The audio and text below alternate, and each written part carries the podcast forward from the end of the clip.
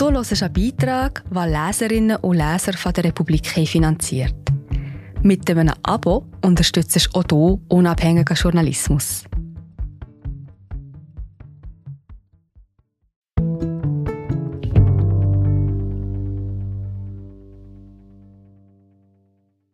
Wenn Donald Trump ins Weiße Haus zurückkehrt, kann er seinen größten politischen Wunsch umsetzen das Gesetz und die institutionelle Gewalt für seine persönliche Macht zu gestalten. Die Gefahr, die uns droht. Von David Frum. Übersetzt von Karen Merkel. Gelesen von Jonas Gigax. Die menschliche Vorstellungskraft ist zu wunderbarer Kreativität fähig. Doch sie versagt oft, sobald sie sich der Zukunft zuwendet. Vielleicht wird sie gebremst, weil sie Vertrautes bevorzugt. Wir alle wissen, dass es in der Vergangenheit viele Momente schwerer Instabilität, der Krisen und sogar radikaler revolutionärer Umwälzungen gegeben hat. Wir wissen, dass diese Dinge vor Jahren, Jahrzehnten oder Jahrhunderten geschehen sind. Doch wir wollen nicht glauben, dass sie sich morgen wiederholen könnten. Wenn es um Donald Trump geht, schwindet die Vorstellungskraft noch mehr. Trump bewegt sich so weit außerhalb der normalen Grenzen menschlichen Verhaltens, ganz zu schweigen von normalem politischem Verhalten, dass es schwierig ist zu akzeptieren, was er möglicherweise tun könnte, selbst wenn er seine Absichten offen erklärt. Hinzu kommt, dass wir bereits eine Präsidentschaft von Trump erlebt haben. Wir können aus dieser Erfahrung einen trügerischen Trost ziehen. Wir haben es schon einmal überstanden. Die amerikanische Demokratie hat überlebt. Vielleicht ist die Gefahr geringer als befürchtet. In seiner ersten Amtszeit wurden Trumps Korruption und Brutalität abgemildert durch seine Ignoranz und seine Faulheit. Doch sollte Trump eine zweite Amtszeit antreten, hätte er ein viel besseres Verständnis der Schwachstellen des Systems und mehr Unterstützer im Schlepptau, die bereitwilliger wären als zuvor und er hätte eine viel klarere Strategie, um sich an seinen Gegnerinnen zu rächen und Straffreiheit für sich selbst zu erlangen. Die meisten Menschen, die sich fragen, was eine weitere Amtszeit Trumps bedeuten würde, unterschätzen das Chaos, das vor ihnen liegt. Bis zum Wahltag 2024 wird Donald Trump mitten in mehreren Strafverfahren stecken. Es ist nicht ausgeschlossen, dass er in mindestens einem davon bereits verurteilt sein wird. Sollte er die Wahl gewinnen, wird Trump das erste Verbrechen seiner zweiten Amtszeit am Tag der Amtseinführung begehen. Sein Schwur, die Verfassung der Vereinigten Staaten zu verteidigen, wird ein Meineid sein.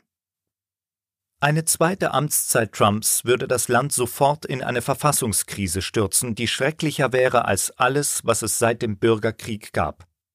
Selbst in den Wirren der 1960er Jahre selbst während der großen Depression in den 1930er Jahren hatte das Land eine funktionierende Regierung mit dem Präsidenten an der Spitze. Doch die Regierung kann nicht funktionieren mit einem angeklagten oder verurteilten Verbrecher an der Spitze.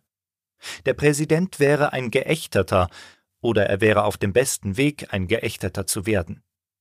Um sein eigenes Überleben zu sichern, müsste er die Rechtsstaatlichkeit zerstören. Von Trump selbst und aus seinem Umfeld wissen wir relativ genau, was die unmittelbaren Prioritäten einer zweiten Trump-Administration wären. Erstens Einstellung aller straf- und zivilrechtlichen Verfahren, die auf Bundes- und Staatsebene gegen Trump laufen. Zweitens Begnadigung und Schutz derjenigen, die versucht haben, die Wahl 2020 nachträglich zugunsten von Trump zu kippen. Drittens das Justizministerium in Bewegung setzen, um gegen Trump-Gegner und Kritikerinnen vorzugehen. Viertens. Die Unabhängigkeit des öffentlichen Dienstes abschaffen und Bundesbeamte entlassen, die sich weigern, Trumps Befehle auszuführen. Fünftens. Sollten diese gesetzwidrigen Aktionen Proteste in amerikanischen Städten auslösen, dem Militär befehlen, sie zu zerschlagen. Ein erneut eingesetzter Trump würde die Vereinigten Staaten in einer Reihe von unvorstellbaren Szenarien führen. Würde der Senat Trumps Kandidatinnen bestätigen, die wegen ihrer Bereitschaft ausgewählt wurden, dem Präsidenten bei einem Staatsstreich gegen die US-Regierung zu helfen? Würden die Mitarbeiter des Justizministeriums zurücktreten? Würden die Menschen auf die Straße gehen? Würde das Militär den Befehl, Demonstrationen zu unterbinden, befolgen oder verweigern? Das bestehende Verfassungssystem bietet keinen Raum für die subversiven juristischen Manöver eines Verbrechers an der Spitze. Wenn ein Präsident sich selbst für Bundesverbrechen begnadigen kann, was Trump wahrscheinlich versuchen würde, dann könnte er. Wir sind gerade wieder da. Ich bin Marie José, Wissenschaftsjournalistin bei der Republik. Und ich tue dich hier kurz stören. Mir gefällt bei der Republik, dass sie vertiefen. Es sind mehrheitliche Geschichten, die auf Hintergrund eingehen. Für das Lesen oder Hören, beim Joggen, beim Kochen oder wie man noch einen langen Tag vor dem Computer einfach möchte die Augen zutun. Wir sind werbefrei und nur von unseren Leserinnen und Lesern finanziert. Unter republik.ch slash hallo kannst du auch hier ein Abo lösen. So, und das war es auch schon mit der Störung.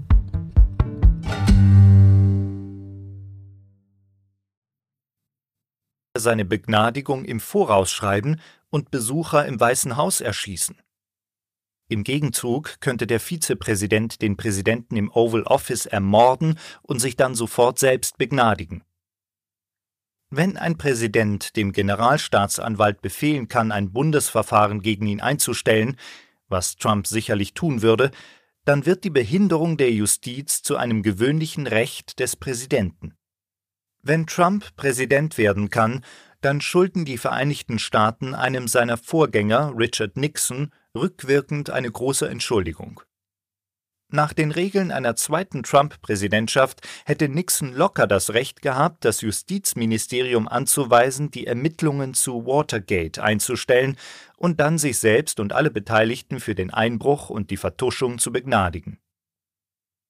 Nach seiner Wahl 2016 war Trump bald umgeben von prominenten und einflussreichen Leuten, die erkannten, dass von ihm eine Gefahr ausging, weil ihn Gesetze nicht interessieren. Sie fanden Wege, um einen Mann zu bändigen, den sie, mit den Worten von Trumps erstem Außenminister, als verdammten Vollidioten ansahen und, um seinen zweiten Stabschef zu zitieren, die fehlerhafteste Person, die ich je in meinem Leben getroffen habe, deren Unehrlichkeit einfach verblüffend ist.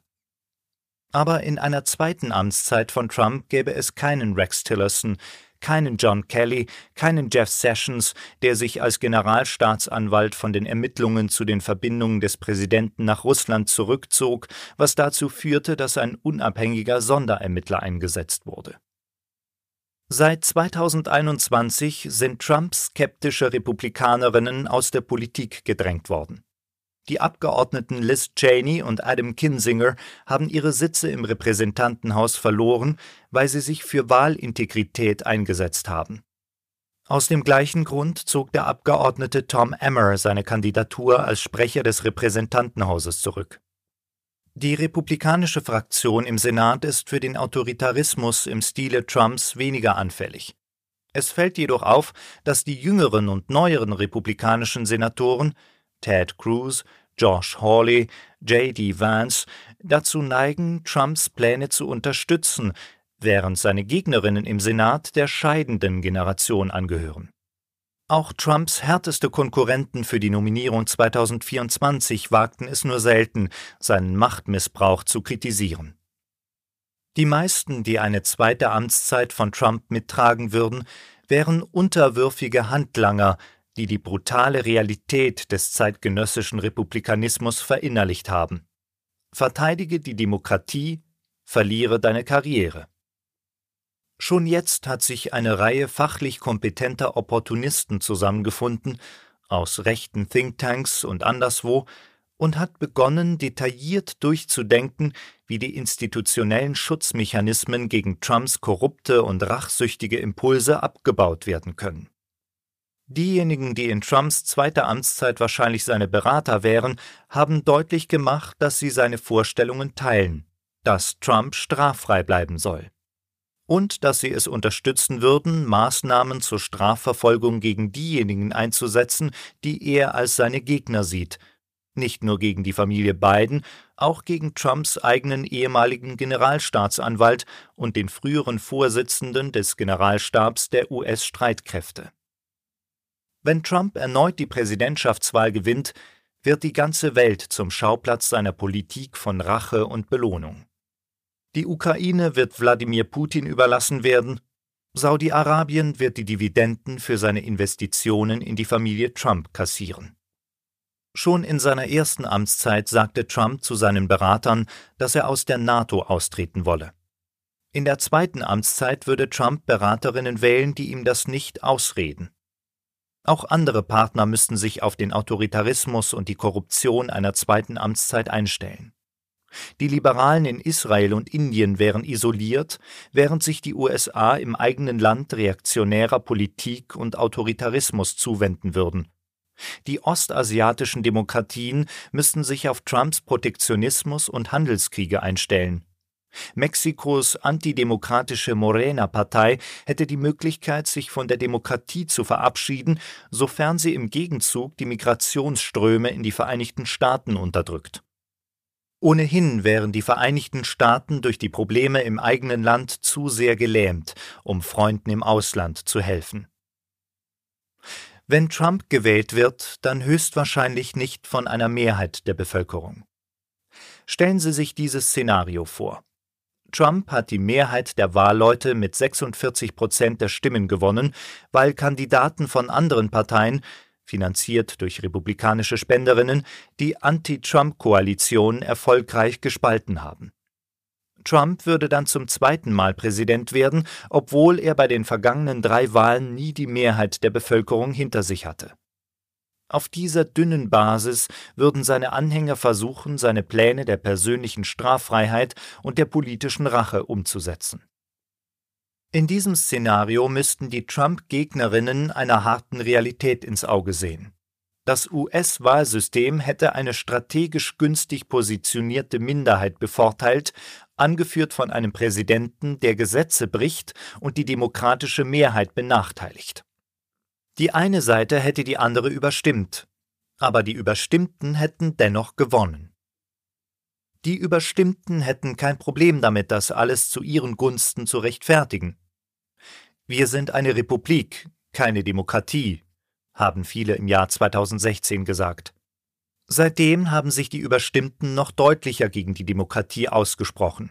Wie Senator Mike Lee einen Monat vor der Wahl 2020 twitterte, Demokratie ist nicht das Ziel.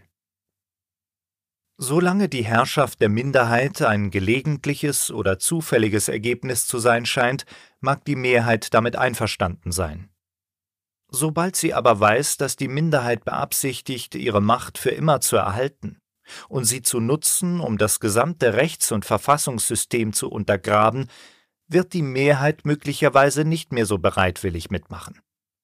Eine Folge der zweiten Amtszeit von Trump könnte eine amerikanische Version der Massendemonstrationen sein, die 2023 die Straßen von Tel Aviv füllten, als Premierminister Benjamin Netanyahu versuchte, das israelische Gerichtssystem umzugestalten.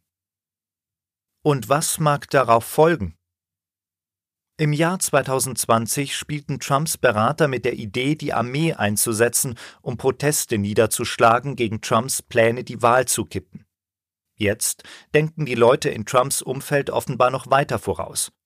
Berichten zufolge wollen sie sich darauf vorbereiten, den Insurrection Act zu nutzen, um das Militär für Trumps autoritäres Projekt einsetzen zu können. Das ist ein unglaublicher Gedanke. Aber Trump denkt darüber nach, also müssen alle anderen auch darüber nachdenken, einschließlich der obersten Führung des US-Militärs. Wenn ein Präsident Ermittlungen gegen seine Gegnerinnen anordnen oder das Militär einsetzen kann, um Proteste niederzuschlagen, dann wäre unsere Gesellschaft plötzlich nicht mehr frei. Es gäbe kein Recht mehr, sondern nur noch die legalisierte Verfolgung politischer Gegner. Es war schon immer Trumps größter politischer Wunsch, sowohl das Gesetz als auch institutionelle Gewalt zum Zweck seiner persönlichen Macht einzusetzen, Ein Wunsch, den viele in seiner Partei nun offenbar entschlossen umsetzen wollen. Dieses düstere Szenario steht im Zentrum der Wahl im Jahr 2024. Wenn Trump besiegt wird, können die Vereinigten Staaten auf ihre gewohnt unvollkommene Art die vielen großen Probleme unserer Zeit angehen. Die Kriege im Nahen Osten und in der Ukraine, den Klimawandel, Bildungsstandards und Chancengleichheit, Wirtschaftswachstum und individueller Lebensstandard und so weiter. Trump zu stoppen würde noch nicht bedeuten, dass man bei irgendeinem dieser Punkte weiterkommt aber es würde die Möglichkeit des Fortschritts bewahren, indem die konstitutionell-demokratische Struktur der Vereinigten Staaten am Leben erhalten wird. Eine zweite Präsidentschaft Trumps hingegen wäre ein Schock, der alle anderen Themen in den Schatten stellen würde. Sie würde die Abzweigung auf einen dunklen Pfad markieren, einen dieser Risse zwischen vorher und nachher, die eine Gesellschaft nie wieder rückgängig machen kann. Selbst wenn der Schaden eingedämmt würde, könnte er nie ungeschehen gemacht werden, so wie der Schaden des 6. Januar 2021 nie ungeschehen gemacht werden kann. Die lange Tradition friedlicher Machtwechsel wurde an diesem Tag gebrochen. Und wenn der Versuch, den Wechsel durch Gewalt zu verhindern, auch gescheitert ist, wurde die Gewalt selbst nicht ausgelöscht. Sogar wenn die Pläne und Komplotte einer zweiten Amtszeit Trumps ebenfalls vereitelt würden, wäre für jeden künftigen Möchtegern-Diktator klar, ein Präsident kann einen Putschversuch unternehmen und, wenn er gestoppt wird, trotzdem ins Amt zurückkehren und es erneut versuchen. Wie wir jetzt aus Memoiren und offiziellen Äußerungen wissen, waren viele von Trumps eigenen Kabinettsmitgliedern und leitenden Mitarbeiterinnen entsetzt über den Präsidenten, dem sie dienten. Die Vorsitzenden seiner eigenen Partei im Kongress fürchteten und hassten ihn. Die zahlungskräftigsten Spender der Grand Old Party haben drei Jahre lang darauf hingearbeitet, dass jemand anderes nominiert wird, irgendwer, egal wer. Und dennoch drängen Trumps Parteifreunde erneut in seine Nähe. Sie versuchen sich selbst zu überzeugen, dass es irgendeinen Grund gibt, Trumps ersten Umsturzversuch zu verzeihen und einen zweiten zuzulassen. Steuern, Grenzkontrollen, dumme Kommentare von Woken College Studentinnen. Damit die Demokratie fortbestehen kann, muss jedoch das demokratische System selbst die oberste Verpflichtung aller zentralen Teilnehmer sein. Die Regeln müssen wichtiger sein als die Ergebnisse. Wenn das nicht der Fall ist, steuert das System auf einen Zusammenbruch zu, so wie es jetzt der Fall ist. Als Benjamin Franklin, einer der Gründungsväter, über die damals neue US-Verfassung sagte, eine Republik wenn man sie halten kann, wollte er damit nicht andeuten, dass die Republik unbedacht verlegt werden könnte. Er sah voraus, dass ehrgeizige, rücksichtslose Personen auftauchen werden, die versuchen würden, die Republik zu brechen, und dass schwache, käufliche Personen sie dabei unterstützen werden. Die Amerikanerinnen stehen seit 2016 vor Franklins Herausforderung, in einer Geschichte, die bisher einige Schurken und viele Heldinnen hatte, und gerade genug Glück, um das Gleichgewicht zu halten. Es wäre gefährlich, sich weiterhin auf das Glück zu verlassen.